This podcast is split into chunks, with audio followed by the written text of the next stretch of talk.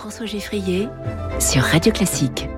Les classiques de l'économie, tous les jours, c'est avec Natacha Valla. Bonjour Natacha. Bonjour François. Avec vous, on voit, on revoit les grandes notions de la science économique. Vous êtes euh, économiste, euh, doyenne de l'école de management de Sciences Po. Vous nous parlez ce matin, je n'en avais jamais entendu parler, je vais être très franc, de la maladie hollandaise. Alors la maladie, la Hollande est très connue pour ses tulipes. On en parlera une autre fois, la crise liée euh, à la spéculation sur les tulipes. Mais la maladie hollandaise, c'est tout à fait autre chose.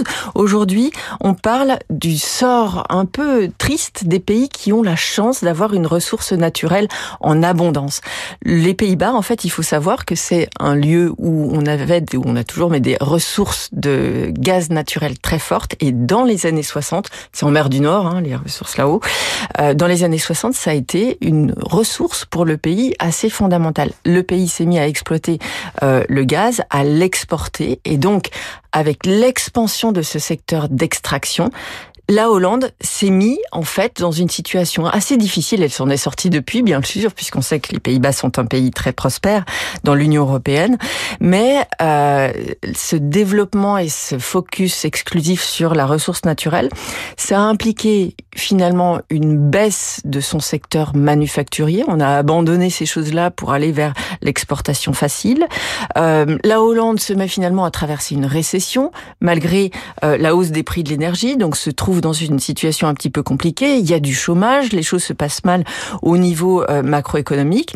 Et finalement, la Hollande se retrouve dans un, euh, état où ses comptes courants sont déficitaires, donc elle fait un, déficit de sa balance courante. Bref, tout va mal.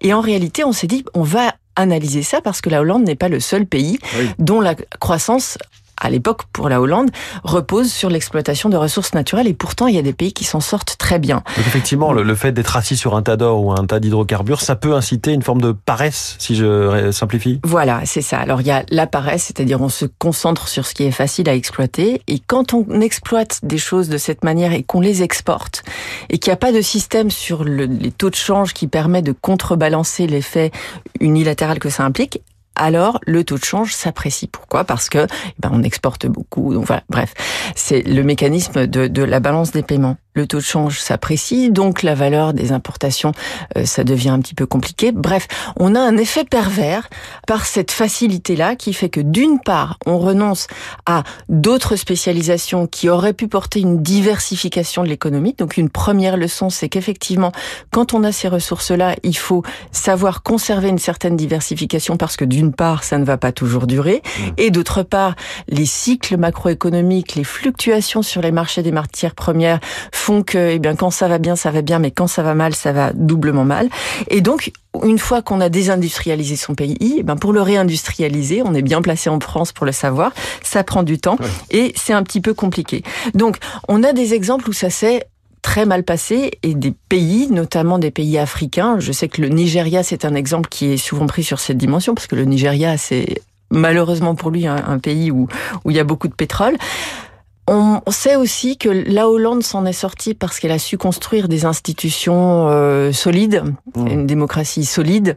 Elle n'a pas utilisé cet argent à, mauvais escient. On sait aussi qu'il y a des pays qui s'en sont très bien sortis. La Norvège, par exemple, elle, pour le coup, elle a vraiment exploité ses gisements. Mais qu'a-t-elle fait de cet argent? Tout en restant l'écart de l'Europe. Elle a tout, oui, elle a tout théorisé dans un, dans un, voilà, une petite, oui, oui, dans une grosse cagnotte. Le fonds souverain norvégien, c'est un des plus gros fonds du monde. Mmh. Et donc, en économisant cet argent, l'État norvégien a mis de côté suffisamment d'argent pour financer les retraites de tout le monde pendant des générations, etc., etc. Donc, bonne gestion, bonne qualité d'institutions, et les institutions démocratiques euh, sont un élément essentiel.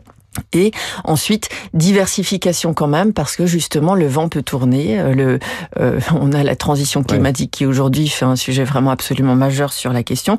C'est une théorie qui, en fait, ça a été théorisé à la fin des années 70. Je reviens pas sur la littérature, mais il y a beaucoup, beaucoup d'exemples. Mais c'est une théorie qui vaut, en fait, pour l'ensemble des matières premières. Ça vaut aussi pour le domaine agricole. Ça vaut, évidemment, pour les hydrocarbures, parce que ce sont des vrais mannes dont les prix... Voilà. Mais en tout cas, c'est un contexte qu'il faut bien garder en tête parce que les pays qui aujourd'hui sont exclusivement axés sur des ressources euh, minières ou pétrolières ou gazières euh, doivent voir qu'au-delà de la transition climatique et des nécessités liées au carbone, il y a aussi un impératif économique pour la stabilité à long terme de leurs économies. Et c'est pour ça que c'est intéressant de suivre euh, ce que font notamment le Qatar ou l'Arabie Saoudite qui investissent dans des méga projets ou dans du soft power à, à tout bout de champ et avec des dizaines de milliards de pétrodollars, si on doit simplifier. Merci beaucoup, Natacha Valla. Merci, François.